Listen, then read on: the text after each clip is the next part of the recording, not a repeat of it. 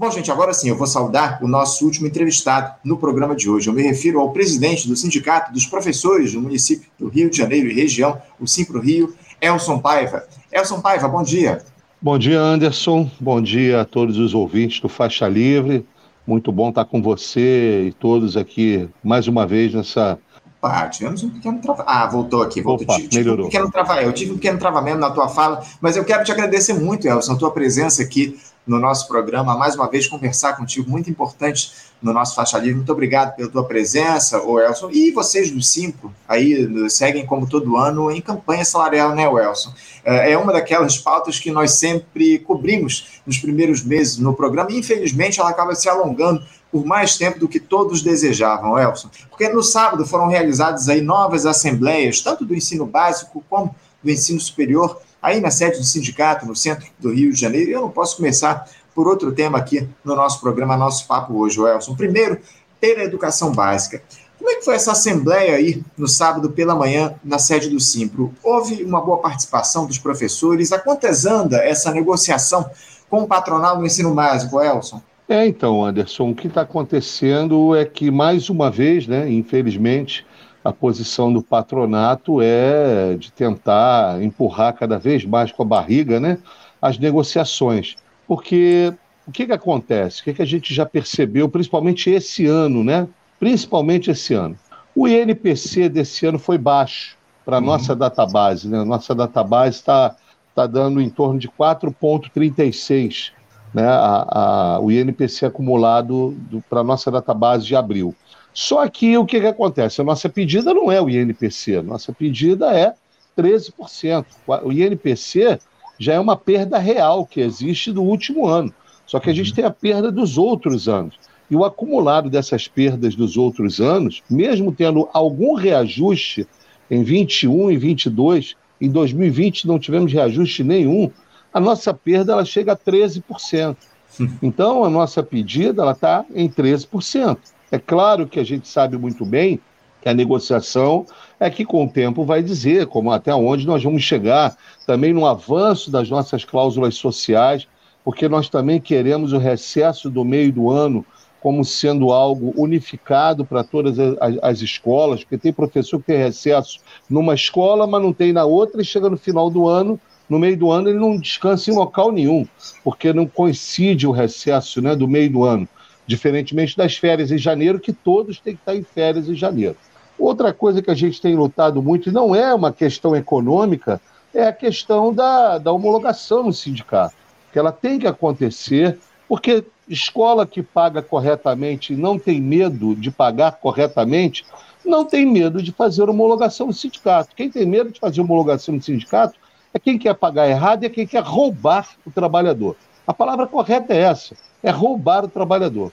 Isso é que é o principal. E outra luta que nós estamos também na educação básica é principalmente em relação à questão de recebermos pelo aprimoramento acadêmico, porque uhum. muitas escolas, ensino médio, principalmente ensino médio, já exigem que o professor tenha mestrado e às vezes até doutorado, tá entendendo?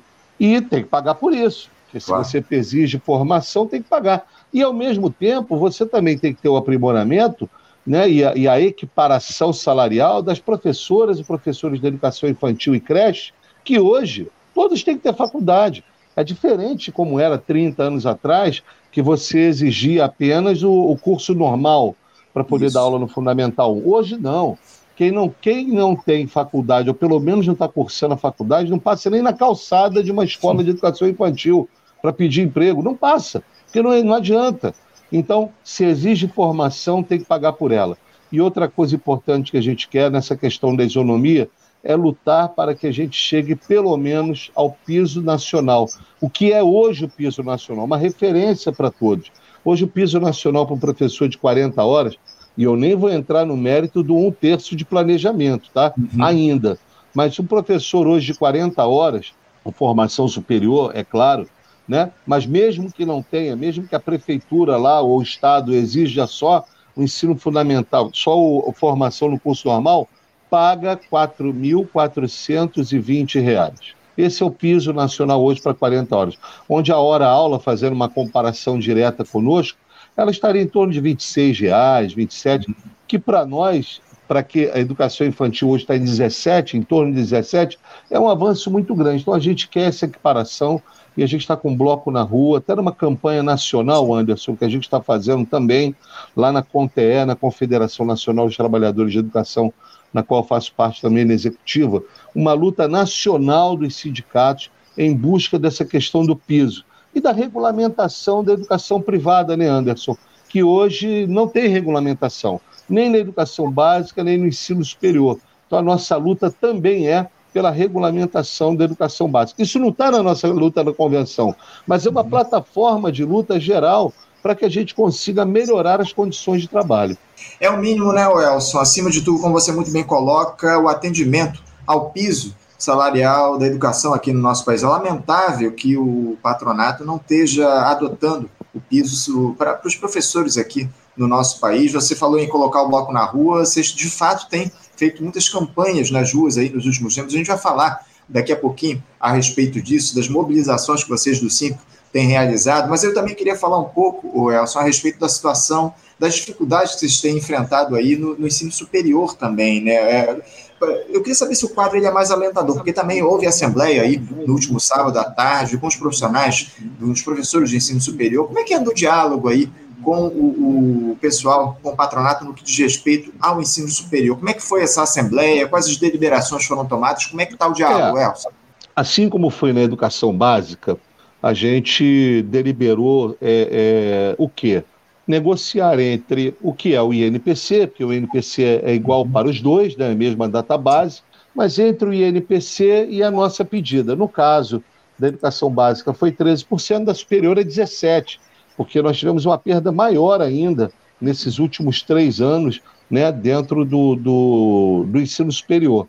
E um outro problema muito grande que nós temos também, Anderson, é a questão do EAD. A EAD ela tem avançado muito em relação à questão dos professores e tem levado à precarização total, à perda de emprego.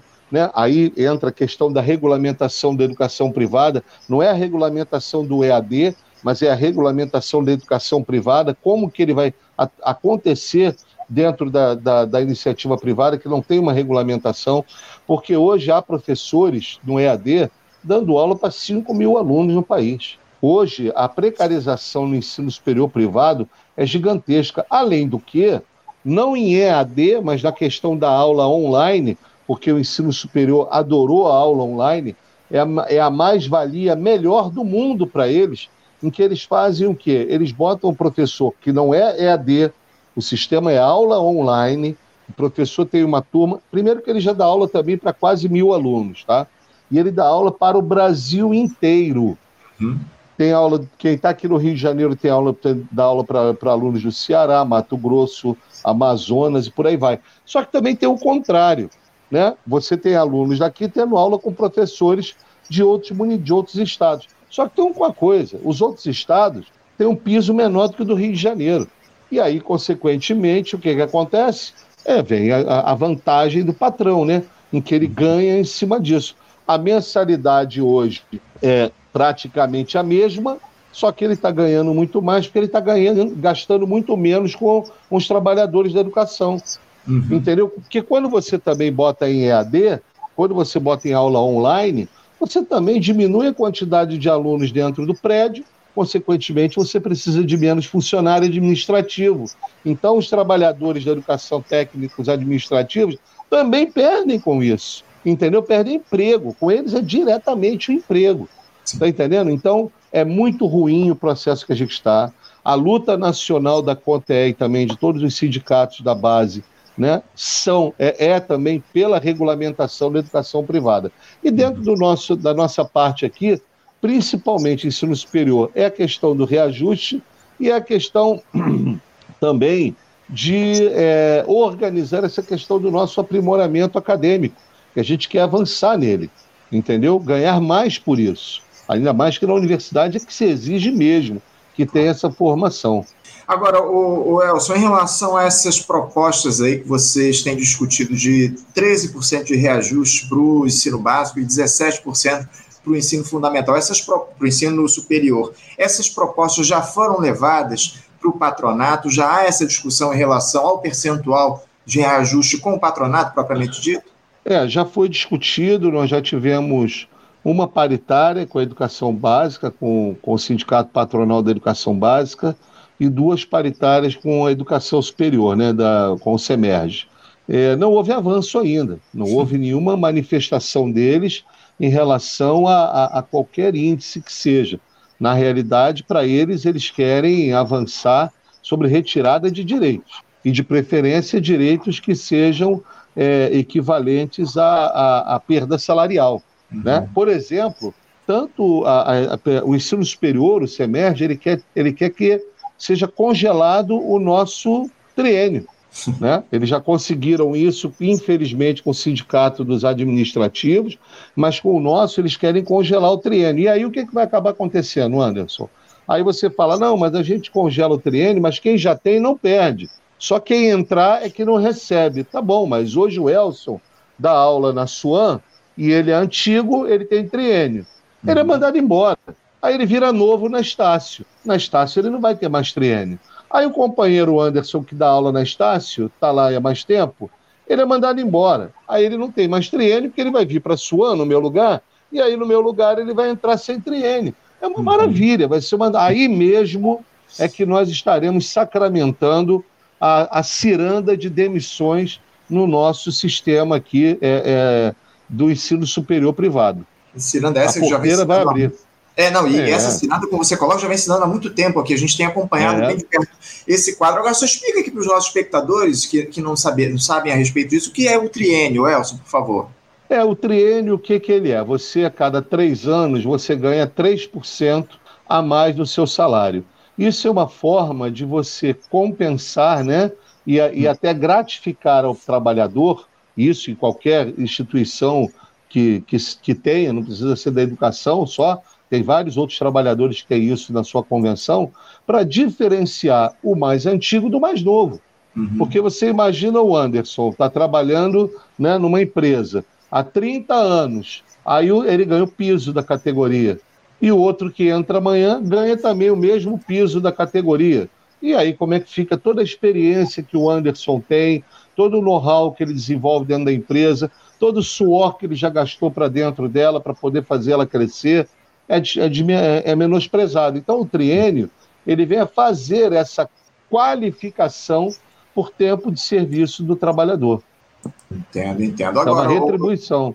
Claro, claro. Não, é fundamental. O treino é muito importante para os profissionais de educação aqui no nosso país. Agora, o, o Elson, vocês, como a gente citou aqui já anteriormente, vocês têm aí feito uma série de mobilizações no município aqui do Rio de Janeiro, vocês do Simpro, para falar, evidentemente, desses problemas que a categoria vem enfrentando e também divulgar a campanha salarial 2023. Recentemente, inclusive, vocês tiveram aí um ato no bairro, do bairro do aqui, aqui perto na Zona Norte do Rio de Janeiro. Eu queria que você falasse como é que tem sido esses atos, Elson, se a população tem compreendido o drama que os profissionais da educação têm, têm enfrentado. Como é que anda essa mobilização de vocês nas ruas, Elson?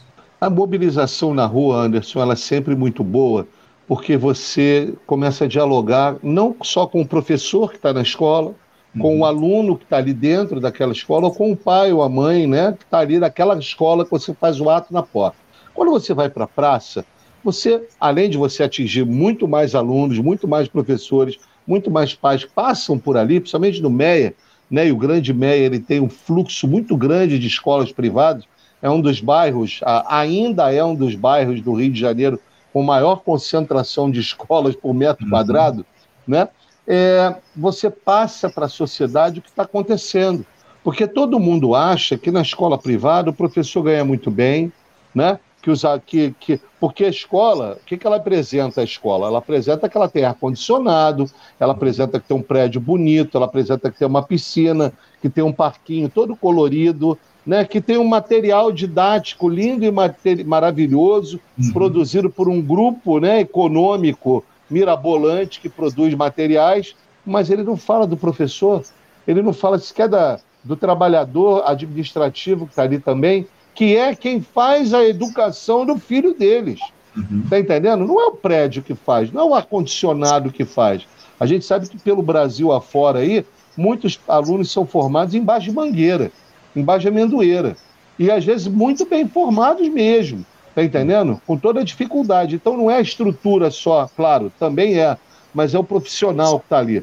Por isso que o diálogo com a sociedade é importantíssimo e a gente tem recebido uma, tem tido uma receptividade muito boa da sociedade, não pela nossa campanha salarial em si, mas pelo debate que a gente faz com a sociedade do que é essa escola privada. Porque, apesar de nós sermos professores e sermos um sindicato de professores da educação privada, nós defendemos, por princípio, a educação pública, gratuita, laica, de qualidade e referenciada. É isso que a gente defende no Simpro Rio.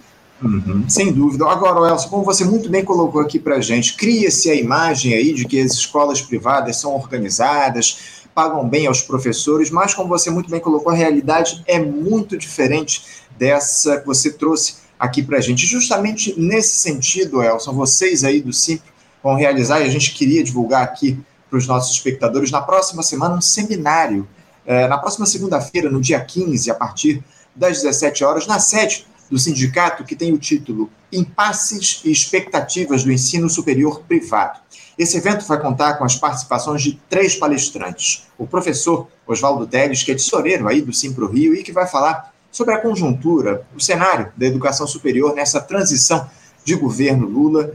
Também vai participar o professor Alan Kenji Seki, o Seki, abordando a internacionalização e a financeirização do ensino superior. E encerrando esse seminário, teremos aí o advogado Rodrigo Valente, que vai tratar de recuperação judicial, as novas estratégias das instituições de ensino superior, usando como estudo de caso a Universidade Cândido Mendes, que nós trouxemos, inclusive, essa discussão recentemente aqui no Faixa Livre, e também a situação da faixa, faculdade, a faculdade integrada, Hélio Alonso, é, faculdade, inclusive, onde, aliás, eu me formei mais de 15 anos atrás. Elson, é, sem dúvida, um seminário muito importante. A educação superior vem passando por um cenário de desmonte aqui no nosso país, como você muito bem colocou. E eu gostaria que você falasse sobre, sobre esse seminário, né? Como é que vão se dar essas discussões? Esse evento é aberto ao público? Então, Anderson, a gente aqui no Simpro, a gente já tem feito né, alguns, algumas palestras, seminários aí no decorrer do ano. Temos falado também sobre a questão do novo, do novo ensino médio, né? Dessa, dessa reforma ou deforma que foi feita do ensino médio, né? A gente tem feito palestras aqui também, cursos sobre isso. A gente teve até a professora Madalena Guasco é, é, falando conosco aqui. E, mas todos os eventos do Simples são abertos, uhum. né? Eles são abertos, a, a, a gente faz ele presencial, ele é aberto e a gente transmite também, entendeu? Mesmo que talvez não imediatamente ou simultaneamente, mas a gente coloca ele depois no site do Simpro para poder ser feito é, é, é, o aproveitamento ao máximo do material que é produzido. E esse debate que nós vamos fazer na segunda-feira que vem, dia 15, ele é importantíssimo porque a gente vai estar discutindo um pouco mais detalhadamente, Anderson, essa questão desses momentos novos que estão surgindo no ensino superior. Como é que essa trajetória do ensino superior privado, né, dentro da, da, da, da nossa sociedade, né, Oswaldo vai falar um pouco sobre isso também, esse momento histórico, e os dois convidados estarão falando não só da parte pedagógica e também da questão é, é, estrutural, mas principalmente a questão jurídica de como está hoje essa situação e essa nova modalidade, que é o que a gente está percebendo, né? infelizmente, que a gente está percebendo, essa nova modalidade de dar calote nos trabalhadores, que se chama recuperação judicial. A gente teve um problema aqui há anos atrás, todos conhecem muito bem, que foi o caso da Gama Filho e da Universidade, da Universidade com C, né? que, onde o Grupo Galileu entrou para comprar uma massa falida. Né? E ali o grande, o grande espectro daquilo tudo era: eu pego, vendo os imóveis, digo que vou pagar e depois não pago nada e corro, corro daqui. Na realidade, só que não conseguiu fazer isso. Né? Não, não deu para fazer isso porque a lei da época não permitia fazer a recuperação judicial que permite hoje. Essa recuperação judicial hoje, ela permite às instituições e empresas a deverem e pagarem quando puder dentro da lei, dentro da lei. E aonde você passa a ser um credor, né? A, a instituição te deve, por exemplo, trabalhador, né? É, é, a empresa te deve 100 mil reais, mas ela faz uma proposta lá de pagar você, mas com 60, 70, 80, 90% de abatimento da dívida. Como é que é isso? Ah, vai para uma assembleia, vai. Incrível, não dá. Então é, é uma forma de novo calote que a gente está tendo, mas o Simpro tem, inclusive o doutor Rodrigo, né, é o nosso advogado especialista em recuperação judicial, que tem acompanhado não só aqui o caso da faixa, como da Cândido Mendes, mas ele tem acompanhado também, que é uma situação nacional, que foi do grupo metodista, né, que está ainda em, em, em, fase final já de, de, de finalização né, da, da, da recuperação judicial. É, então, ele é o nosso advogado especialista dessa parte, que não é trabalhista, não é civil, mas é dentro de uma área específica, onde nem todos sabem trabalhar especificamente. Então, ele ele tem essa especialidade e estará junto conosco aí.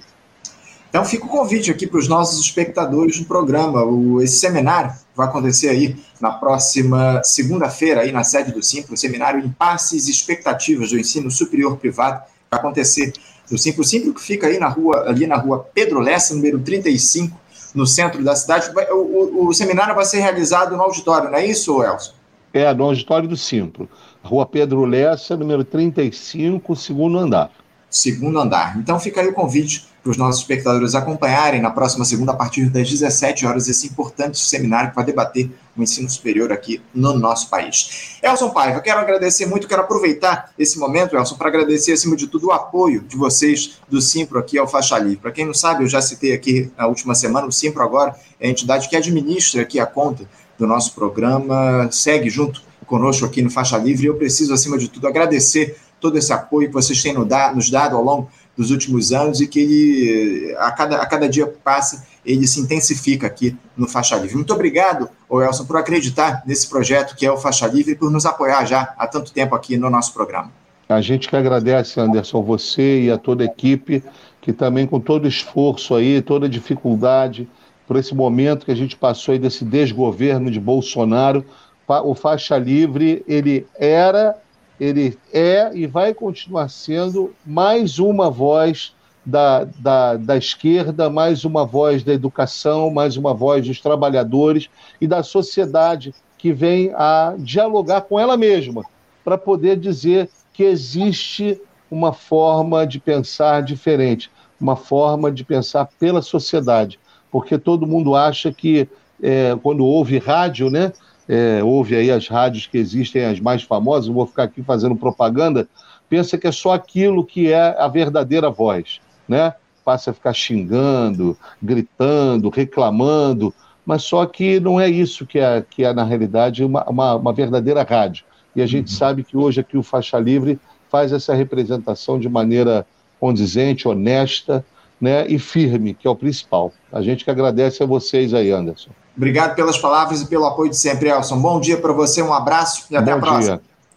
Conversamos aqui com o Elson Paiva. O Elson Paiva, que é presidente do Sindicato dos Professores do município do Rio de Janeiro e região Simpro Rio, entidade que hoje administra a conta aqui do nosso Faixa Livre, nosso apoiador histórico aqui no nosso programa. É importante a gente fazer esse reconhecimento do Simpro Rio e também, acima de tudo, de todas as entidades que apoiam aqui o Faixa Livre ao longo desses últimos anos. Eu preciso aqui, inclusive, aproveito o momento, o ensejo, para fazer aqui, para dizer quais as entidades que estão conosco nesse projeto. O Sindicato dos Petroleiros do Rio de Janeiro, o Sindipetro RJ, a Associação dos Funcionários do BNDES, a FBNDES, que desempenhou um papel fundamental ao longo desses últimos anos, a FBNDES, que administrava a nossa conta até mês passado, a gente houve essa troca, mas a FBNDES continua nos apoiando aqui no nosso Faixa Livre, um apoio importantíssimo da FBNDES, o Sindicato Nacional dos Auditores Fiscais da Receita Federal, do, ADS aqui do Rio de Janeiro, do Sindifisco, também muito importante o apoio, a Fundação de Narco Reis, o Sindicato Nacional dos Auditores Fiscais do Trabalho do Rio de Janeiro, o SINAIT RJ,